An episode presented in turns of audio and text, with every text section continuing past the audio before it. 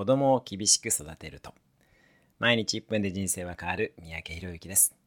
子供を厳しく育てると人に頼れない子に育ちます。これはリーダーシップにおいて致命的です。リーダーは人に頼ることができる人であり自分にできないことを他者にやってもらうことができる人です。よって子育ては基本的に溺愛作戦でいいのです。本人がやりたいことを聞いてそれをやらせてあげ時にサポートをします。わがままに育っても構いません。そんなわがままはどうせ将来鼻をへし折られることによって自動的に修正されていきます。それよりもへし折られる花を持っていなかったり、人に頼ることができなかったり、人の期待に応えてきて自分が何をしたいかがわからない方がよほど残念な人生になってしまいます。数十年、数千人へのコーチングをしてきて実感していることです。それではまた毎日1分で人生が変わる三宅宏之でした。